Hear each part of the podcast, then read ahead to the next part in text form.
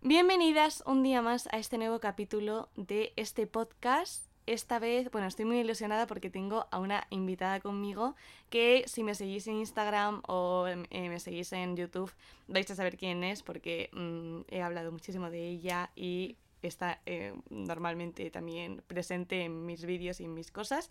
Em, así que bueno, os la presento. Mi invitada de hoy es Lu. ¡Oli!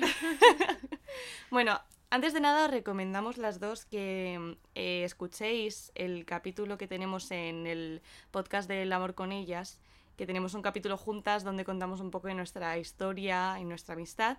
Pero bueno, básicamente haciendo como un resumen para aquellos que no nos conozcáis, Lu y yo nos conocimos en septiembre del 2017 en una clase de, de teatro y a partir de ese año como que, bueno, tuvimos como muchísima conexión eh, teníamos como muchos gustos en común. Y, y bueno, y luego ella eh, al curso siguiente se fue a Estados Unidos y sobre todo ya cuando ella se fue a Estados Unidos, como en la distancia, como que conservamos muy bien la relación porque nos tuvimos mucho como apoyo y, y bueno, creo que para ambas como ese año fue como súper importante podernos tener. Así que, y ya cuando volvió, pues evidentemente mm, ya teníamos además como una relación como muy íntima y muy basada como en la comunicación y en el apoyo. Y pues nada, o sea, como que es de estas, no sé, yo no había tenido como una conexión como tan fuerte. em, me refiero a conexión tan fuerte porque yo había tenido también como muy buenas amigas y, y muy buenas relaciones, pero que se habían construido con muchos años de por medio. Entonces, yo nunca había tenido una relación de amistad en donde surgiese como esta conexión y esta forma de entendernos tan rápido y eso sin necesidad de, de que, de que hubiese años y tanto tiempo de, de por medio. Y yo creo que yo tampoco. Porque todas mis amigas, eh, vamos, todas mis amigas que había tenido hasta ti, bueno, eh, aparte de las de teatro, que es como el lugar donde yo he conocido a, a mis amigas, aparte de las que tengo de toda la vida, eh, eso, es como que no había conectado tampoco mucho con nadie, a pesar de ser por el tiempo. Claro. Obviamente por más cosas también, ¿sabes? Pero como que esto fue sobre todo muy rápido. Lu y yo nos conocimos y también nos dimos cuenta cuando empezamos a conocernos de que eh, habíamos tenido una adolescencia muy parecida. De hecho, yo creo que en plan... Igual que hay otras amigas con las que digo, joder, tía, si, si te hubiese conocido en otro momento de mi vida no hubiésemos sido amigas ni de coña. Eh, yo siento que con Lu, en plan, habría encajado súper bien en mi adolescencia. Literal. Y, o sea, por una parte es como que me gustaría mucho haberla conocido antes porque sé que me habría entendido tan bien en mm, tantos ámbitos que es como, joder, qué pena que la Loma de, de 12 años no te tuviese porque mm, habría sido un apoyo fundamental. El caso es que empezamos a, hablar y nos dimos cuenta de que de que habíamos tenido personalidades muy parecidas en el sentido de que, por ejemplo, nos habíamos refugiado mucho en eh, el mundo fan, sobre todo porque las dos éramos muy fans de eh, One Direction.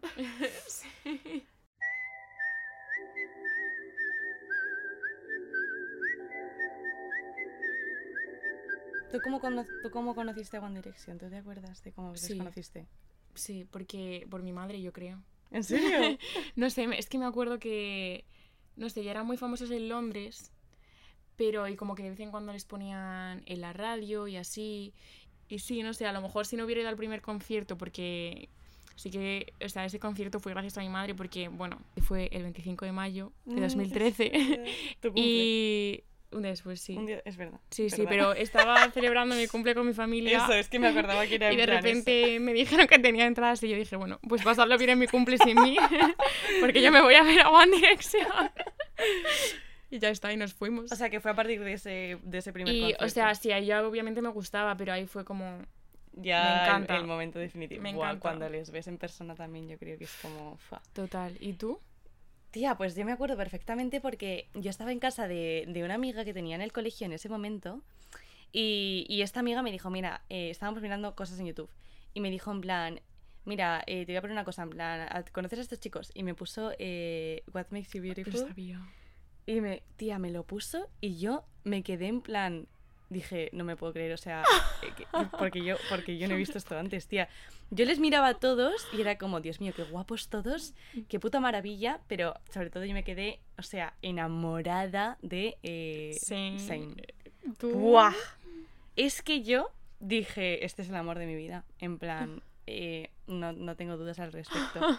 Y tía, en plan, a partir de ahí, pues evidentemente empecé a investigar un montón. Me vi, bueno, ya habían sacado... Yo cuando ya empecé a escucharles, casi, casi ya estaban sacando eh, Take Me Home. O sea que yo en esa primera etapa realmente no estaba. igual, yo creo. Entonces yo ya llegué cuando ya estaban casi en Take Sí. Me Home. Y, mm, y, y- pero me vi, pues eso, todos los videoclips. Me acuerdo, tía, que yo iba descubriendo las canciones en YouTube porque yo no tenía los discos ni nada. Claro. Entonces yo era como que cada día descubría una canción nueva y era como, Dios mío, no me puedo cre- creer que haya más canciones. O sea. y, y, y me veía los, los diarios estos que Eh, hacían sí, del sí, concurso. sí. Bueno, bueno. Eh, y, y claro, y me volví, me volví muy fan. Y en ese proceso de que me volví muy fan, claro, eso, había otra chiquita en clase que también era fan de ellos, pero se los descubrimos como a las, de- a las demás chicas. Y entonces hay un momento en el que eh, todas somos como muy fans de One Direction, tal no sé qué, no sé cuánto. eh, en el momento en el que nosotras decimos esto como públicamente y los chicos de la clase nos escuchan como comentarlo, se produce una burla Ridiculización. y una ¿no? sí eh, sobre el tema eh, y entonces de repente ya nadie era fan de One Direction y entonces me quedo yo siendo fan de One Direction y las demás son fan de One Direction pero son fan de One Direction en secreto, secreto. Eh, claro yo yo me llamaba en Instagram yo me llamaba Aloma Love Sane No o sé sea, qué yo, yo no era, yo no era secreto, lo mío no era secreto, ¿sabes? En plan, y tú, entrabas a mi habitación y era solo One Direction. Literal. O sea, e- era eh, un rosa, un rosa fue más feo que la madre que me parió, en plan un rosa fucsia, mi habitación. ¿Qué? Ojalá voy, tengo que encontrar las fotos para enseñártelas. Un rosa fucsia y toda la pared del lado de mi cama, todo One Direction. Típico que te comprabas las revistas Sí, y salían y los los- puestos de One Direction y hombre. tía, pf, bueno. Estás que no me forro la pared. Y yo siempre pensaba, esto yo no lo voy a quitar nunca. Eh, Lo puedo pegar con pegamento súper fuerte porque no lo voy a quitar nunca. Nunca me voy a arrepentir. Tía, pero que yo lo, lo tuve no sé cuántos años, ¿eh? Sí, muchísimos años. Sí, hasta que pinté años. otra vez. Sí, total, o sea, hasta que ya llega un punto en el que dices, eh, a lo más ya, o sea... Es hora de vale. ser minimalista. Sí, sí, efectivamente, pero ya pasé de una cosa como a la otra, ¿sabes? En plan, yo, esa, esa, esa pared a mí me ha acompañado durante toda mi adolescencia, literalmente. Sí, sí, sí. De repente hay un punto en el que, como que, parece que es algo de lo que tienes que, aver- que avergonzarte, o no puedes decir mucho, eh, que es que tú eres muy fan de este tema. Em, Inciso que es de este tema, igual Bueno, que fue con Justin Bieber, igual que fue con... Yo que sé, es que el otro día lo estaba hablando con una amiga mía que era como súper fan de los Gemeliers. Y pues obviamente era igual. Total. Luego llegamos a las dos a la conclusión de que One Direction era mejor que los Gemeliers. y eso que ella era muy fan. Pero, pero de todas formas se merece respeto. No, no, ¿sabes? totalmente. Aunque le guste, es que yo qué sé.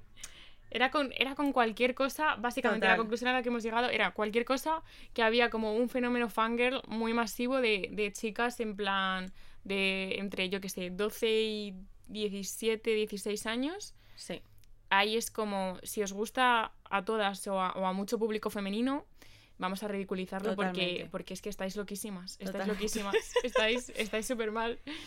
a mí me interesa, como que hubo un punto en el que me interesaba tanto como todo este fenómeno fan, que yo hice un trabajo, eh, porque teníamos que hacer como en segundo de la ESO o así, teníamos que hacer como un trabajo como de investigación, pequeñito, pero bueno, era un trabajo de investigación que, re- que requería meses para nuestra edad y todo el rollo, sí, sí. Y luego lo exponíamos como delante de, en plan de toda la clase y de todos los padres y todo en plan en el salón de actos. Pero bueno, eh, un trabajo de investigación que está guay, ¿sabes? Porque es como Sí, sí, hacer a, a los alumnos como desde jóvenes como investigar sobre algo que les guste y cada uno lo hacía del tema que quería. Y yo lo hice sobre el fenómeno fan. Y, y tío, y expliqué cómo el fenómeno fan realmente em- empezó con los Beatles y como todo esto, ¿no? Total, que yo hago como toda esta exposición, había hecho como de verdad una investigación tocha y que yo tenía un tutor, de hecho, que como que ha- había también investigado sobre el tema y bueno, da igual, el caso que yo estaba súper orgullosa de mi trabajo, ¿vale? Bueno, uno, evidentemente se rieron de mí por hacer el trabajo que había hecho, pero es que lo peor es que se me acercó un chaval de mi clase y me dijo en plan, eh, mi padre me ha dicho que le ha gustado tu exposición pero que no está de acuerdo. Y Pero yo, no estoy de pero, acuerdo con pero tú. que no tienes que estar. O sea, que- pero a ese nivel, ¿sabes? En plan de padres que es como, pero tú, que, pero ¿de qué cojones tienes que estar tú de acuerdo con este tema, ¿sabes? Pero es como. em, el- el- la misoginia y el machismo llevado ya encima a, a- a- a los adultos y a una niña que, tío, que simplemente te está contando que es fan de, de One Direction, que hace en plan, conté un poco el tema de Wattpad, como que también yo tenía la necesidad de explicar en qué consistía en, en esto que yo estaba metida, en vez de que se me ridiculizara tanto, ¿sabes? En plan, delante de la peña. Y, y tía, y en plan, como ese comentario que fue como decir, pero ¿cómo no vas a estar? Que no tienes que estar de acuerdo en absolutamente nada, ¿no? Pero como que, ¿qué? O sea, me quedé, tía, te lo juro, en mi cara fue como, ¿qué? O sea, ¿de qué me hablas? Totalmente, pero es que además es súper interesante, el tema me- parece súper interesante como, eh, porque también esto mm, yo creo que se lo preguntó todo el mundo, eh, qué tienen estos chavales o qué pasa con, yo que sé, quien sea que fuera famoso en ese momento, aparte de One Direction, que no, por no solo mencionarles a ellos, pero Justin Bieber o quien sea, eh, y qué tienen estos chavales que, que movían a millones, es que, mm, No, no. es que era una locura. Era una locura. Era una Lo de locura. One Direction fue una locura. Eso fue una locura eh, que también pasó con los Beatles, ¿eh? que no Sí, solo pasó sí. con estos chavales, en plan pasó con los Beatles y, y pasó con muchísima gente. El fenómeno fan es algo como súper interesante y súper complejo, yo creo. No, no, absolutamente. Pero que aparte, más allá de eso, es como, evidentemente, es una cosa que tiene que ver con un, con un público eh, femenino. Femenino. Porque, porque este padre, Joven que est- encima. estoy joven, absolutamente, pero que este padre, o sea, que este padre, estoy completamente segura de que veía el fútbol y que se iba al estadio y que echa- echaría una llora- lloradita, ¿sabes? Si perdía el Madrid. O sea, ah, pero y en, y en eso sí que estás de acuerdo, ¿sabes? Pero no estás de acuerdo en que una chavala, en plan, le gusten en- cinco tíos que cantan. O sea, ¿perdona? Que también esa es otra. Todos los tíos que a mí me ridiculizaron eran fans número uno del puto fútbol. ¿Sabes? Que seguro que lloraron cuando Ronaldo se fue del Madrid. Es que, o sea, efectivamente, es como, bro, o sea, ¿qué cojones que me estás ridiculizando tú por esto? Pero luego te vas a ir a echarle, un plan, una lloradita a, a la televisión porque tu equipo, en plan, no mete el puto gol de los cojones. Eh, y yo en ningún momento me he metido jamás con eso. Yo he podido decir, no lo entiendo, o a mí no me gusta, o tal, pero yo no te he ridiculizado a ti porque te guste esta puta mierda, ¿sabes? En plan, con la que yo no me siento conectada y que a mí no me gusta nada y no entiendo el fanatismo, y... pero yo no te lo cuestiono, porque, mm. ¿por qué te lo voy a cuestionar? Quiero decir, pero el fútbol está súper normalizado y está súper normalizado el puto fanatismo de los hombres con este deporte, pero ahora eh, que una tía sea fan en plan de un músico, ah, no. Entonces no, no, no. Y que, sobre todo eso, chicas jóvenes, que es como qué puta necesidad tenéis de humillar en plan a chavalas de 12 años y sus gustos, tipo, yo nunca he visto como que se ridiculice tanto a ningún niño porque le guste algo, tío. Nunca. Pero las, las tías siempre hemos tenido que defender y siempre hemos tenido que estar ahí al pie del cañón para que no se nos criticase o no hundirnos y no tener que callarnos nuestros gustos y lo que, y lo que a nosotras nos movía y nos emocionaba. Es que, o sea, me parece de verdad eh, surrealista, pero también me parece muy interesante la pregunta esta que tú estás diciendo de en plan de ¿qué tienen estos chicos que hacen que se mueva toda, todas estas chicas y que, que sobre todo porque era porque es verdad que era un público femenino. Entonces, la pregunta también es, ¿qué pasa con estos chicos y qué pasa con estas chicas? O sea, ¿qué hay de estos chicos que conecta tanto con, con, con, con un número tan enorme de niñas? De todo el mundo, encima. Y de ¿qué todo el mundo, efectivamente, de diferentes culturas. Culturalmente, qué conexión. mm, Es que no, no. Para mí yo también sé. creo que es como... Para mí era importante... O sea, quiero, quiero decir, eh, aparte de la música, que yo voy a defender hasta el último día de mi vida, Hmm. que es buena música, Depende. honestamente. Obviamente Obviamente, depende de tía, son en plan, era un disco por año. Claro. Pero es que de ningún, de ninguna artista tú puedes en plan pretender... También, otro tema aparte, a lo mejor hubieran sacado mejor música si no hubieran estado tan explotados. Porque a un disco por año, a, a toda leche, mientras estás en tres tours, Total. mientras te recorres eh, cuatro continentes, o los que se recorrieran, probablemente fueran los cinco, eh, obviamente no vas a hacer los temazos de tu vida. Mm, Eso es otra, otra cosa ya aparte, pero fueron súper explotados. Que, que vale, a lo mejor no todos los discos son los mejores, no todos los discos musicalmente tienen la mayor calidad. Vale, me da igual. No, pero especialmente los últimos... Los últimos, hay canciones no que no están mal y que a lo mejor si hubiera sacado otro artista, se hubieran, no se hubieran cuestionado, simplemente se hubieran nada. admirado. Tía, para mí es buena música y te lo digo completamente en serio. Los últimos discos especialmente, para mí es buena música y es música de calidad. Y me va a dar siempre igual lo que digan. Pero bueno, más allá de eso, em, Bueno, es que hay veces que el pop simplemente nunca va a ser música de bueno, calidad para alguna efectivamente, gente. efectivamente, que esa es otra. O Porque sea, tenéis el cerebro mm, súper gordo y solo, y solo el rock antiguo y Beethoven eh, pues son buena música. No, no, efectivamente. O sea, ya empezando eso con la crítica del pop, que yo creo que también tiene que ver con que es una audiencia especialmente femenina. Eh, pero bueno, el caso que estos chavales ya, más allá de que hagan buena, mala música, que para mí sí que hacían buena música, eh, tío, eran cinco tíos, que aparte de ser guapos, evidentemente, pero eran cinco tíos inteligentes. Eran cinco tíos atractivos. Eran cinco tíos divertidos. Y eran cinco tíos sensibles. Por eso mucha gente era como, a lo mejor porque eran tan sensibles o porque vestían con X o con Y, eran como, mm, ¿te gusta mucho One Direction y son gays? No sé qué. Mm, primero, ¿qué pasa si lo son? Obviamente. Eh, segundo, ya era como asumir completamente, en plan, son Su un poco sensibles, no sé qué. Son Son, gays. gays. ya está. Totalmente. Yo me acuerdo de las letras, tío. Las letras eran de chavales sensibles y chavales enamorados y chavales que le estaban diciendo a la tía que era guapísima, tío. En También plan, yo creo que eso fue parte de toda la estrategia del Simon Hombre, Cowell. Por supuesto. de, Uno mm, tiene que saber el público que tiene y en plan, si Claro, tienes a 500 claro. niñas enamoradas de ti, pues tú tienes que tener a cinco Vamos a chicos escribirles una diciéndote en plan, quiero tenerte conmigo. Eres guapísima. Eres guapísima, cásate. Eh, pero, tío, eran, eran letras. Yo me acuerdo de Little Things. Yo con Little Things lloraba a moco tendido porque eran, porque eran ellos diciéndome que daba igual la talla que tuviese y que daba igual las manías que tuviese y lo insoportable que fuera de vez en cuando. que Porque para- me tomaba un té antes de dormir, por Eh. eso era perfecto. Pero bueno, pero que era perfecta de todos modos y que ellos me querían, tío. y yo con 13 años solo necesitaba escuchar eso, ¿sabes? Y no a los tres gilipollas que tenía en clase riéndose de cómo vestía y de cómo hablaba y de cómo hacía cualquier puta mínima cosa, porque cualquier cosa era para humillarme. ¿Sabes? Y yo me iba a mi habitación y me ponía mis cascos y ahí había cinco tíos que me estaban dedicando unas canciones de amor. Pues ¿qué pasa? Porque a mí me guste eso, tío. Súper alternativa. eh, yo con mis cascos. Tía, yo tenía un, Escuchando tenía un reproductor Tenía yo también los discos. En plan, el disco Sí, y un, sí. un reproductor de estos en plan que solo co- que Qué cierras vintage. y le das al play, que yo no estoy segura ni si se podían pasar las canciones. Vintage. Vintage Sí. total. Ya, por eso escuchábamos los discos enteros también, porque ahora con Spotify... Claro, claro. Bueno, parezco aquí... Es que los jóvenes Bueno, sí, ahora- pero quiero decir que también en plan mm, era como, bueno, es que yo además yo era como, es que no, no. Yo cuando además tenía cogí el móvil, en plan cuando me dieron el móvil yo no tenía ni descargado Spotify ni nada de eso, o sea, olvídate de que a mí me pagan una suscripción de algo. descargaban en el ordenador. Claro, entonces Claro. era como, tío, antes de descargarme todas estas putas canciones me compro los discos. Y yo era como los discos en plan una y otra y otra y otra y otra vez. Y a mí, honestamente, o sea, era una cosa que yo necesitaba y que a mí me daba muchísima felicidad. Yo siempre lo digo, ser adolescente es como una casa y es muy difícil, tío. Y, y mm, se sufre un puto huevo siendo mujer especialmente, porque yo creo que la experiencia de ser adolescente Es siendo tío diferente. a siendo tía es completamente distinto. O sea, la adolescencia de los tíos que estaban en mi clase a la adolescencia de las tías que estaban en mi clase es absolutamente distinta.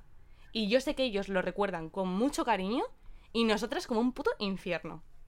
Porque mm, era ser ridiculizadas y ser humilladas día tras día por cualquier cosa que hiciésemos. Para que vosotros hayáis tenido un buen recuerdo de vuestra, en plan, adolescencia, yo he tenido que sufrir, en plan, mm, 15 burlas al día.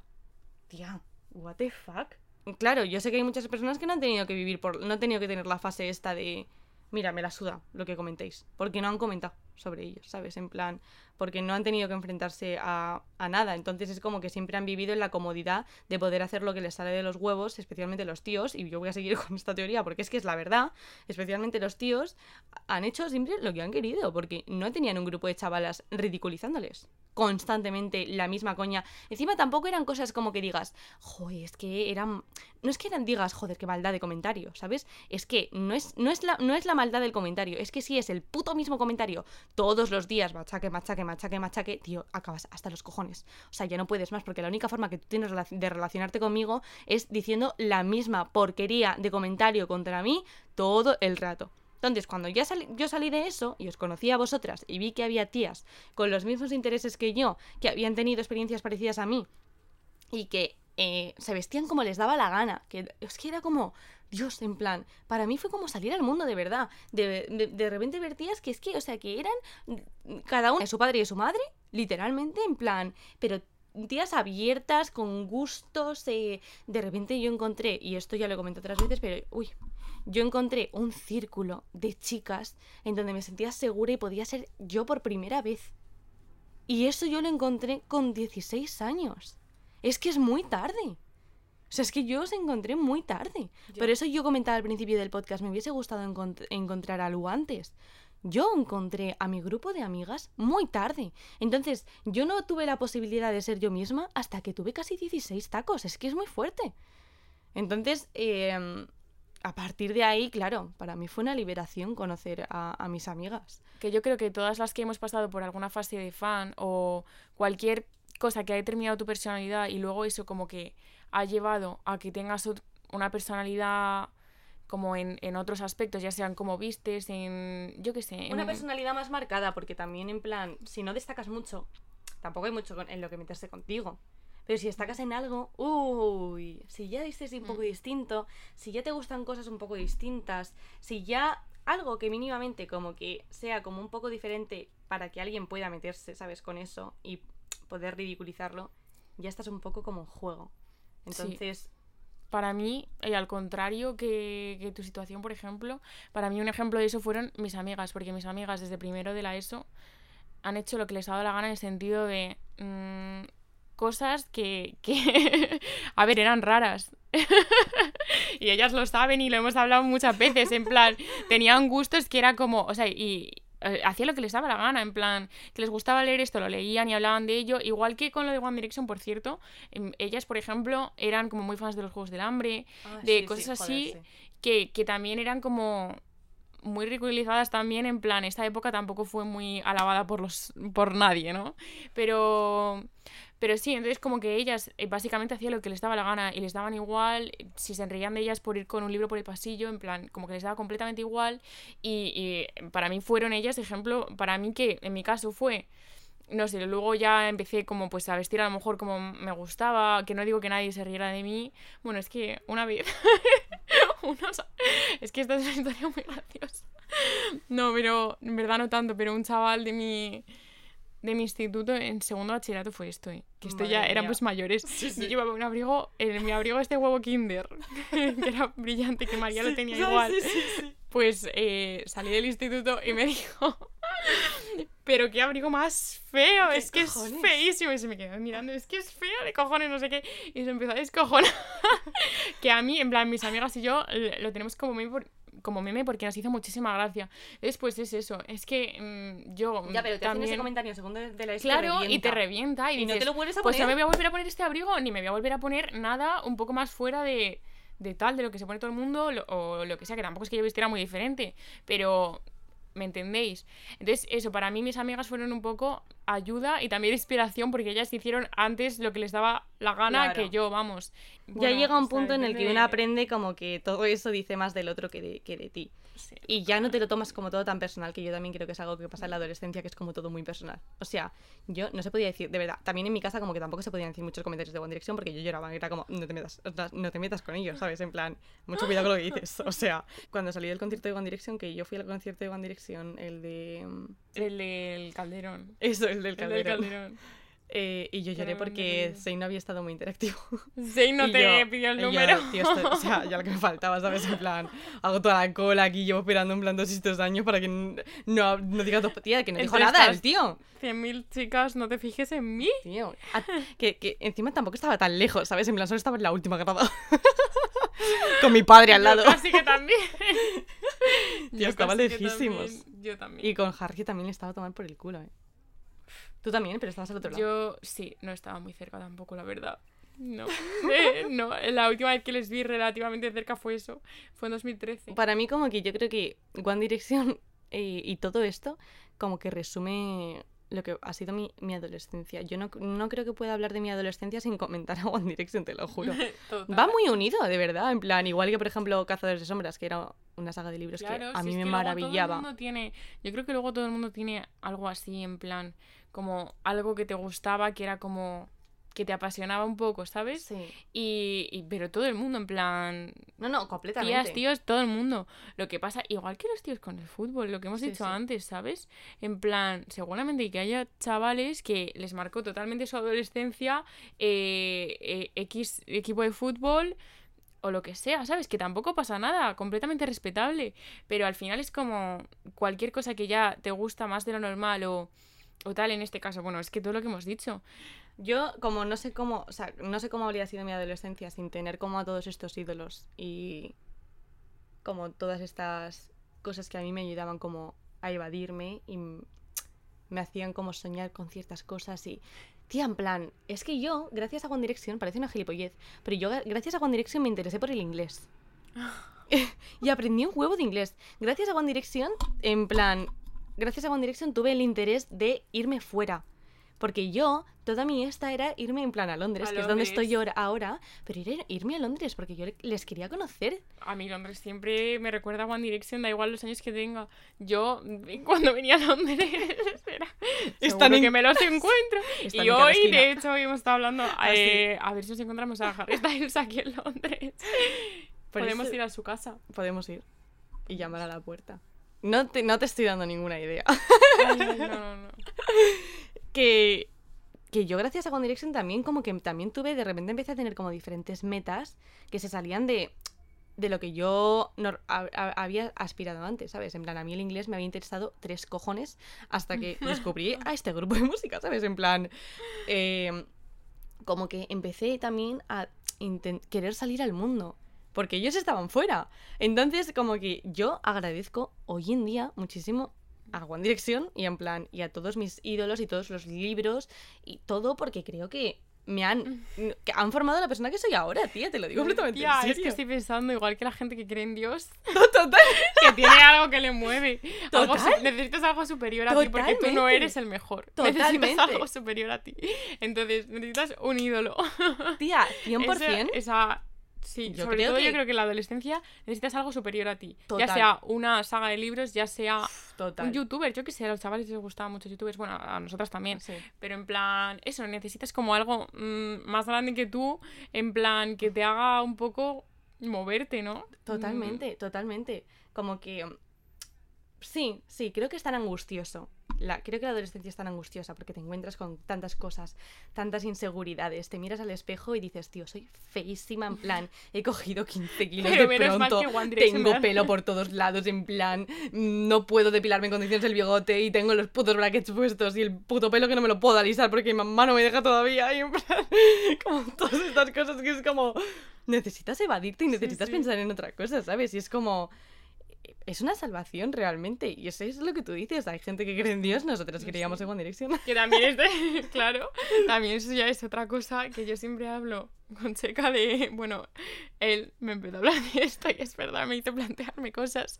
El tema de idolatrar, que también te digo, cómo se nos cayó el mundo, porque idolatras, Oh, idolatras, idolatras, y luego, pam, se nos cayó el mundo cuando se fue Shane y cuando se separaron. Totalmente. Bueno, bueno, bueno. Bueno, Eso fue como una ruptura. Claro, o sea, tampoco hasta qué punto es sano idolatrar a alguien, porque es que luego les das muchísimo poder también.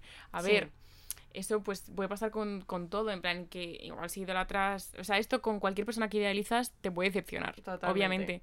Pero... A pero ver, yo sí, con su sea- separación ya me pilló un poco más mayor. A ti no, ¿no? ah, yo es que soy más pequeña que Aloma, ¿eh? No, es verdad.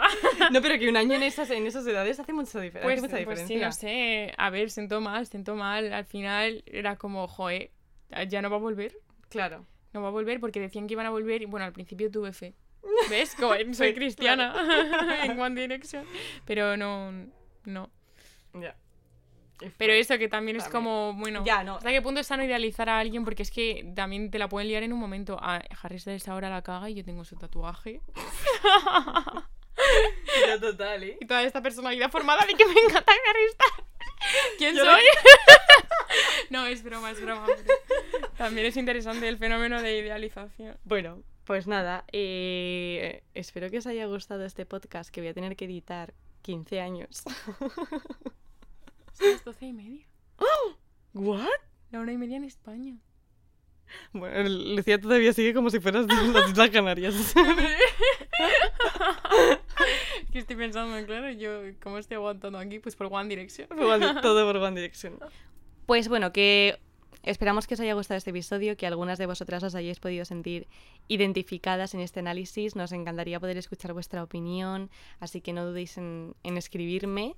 Y, y pues nada, que damos de aquí las gracias a One Direction una vez más. eh, a Harry Styles, que siempre está en nuestros corazones y que veremos en poquito. Y a vosotras por, por escucharnos. Así que nada, un besazo y nos vamos a ver en el próximo episodio. Adiós. Muac, muac. Chao.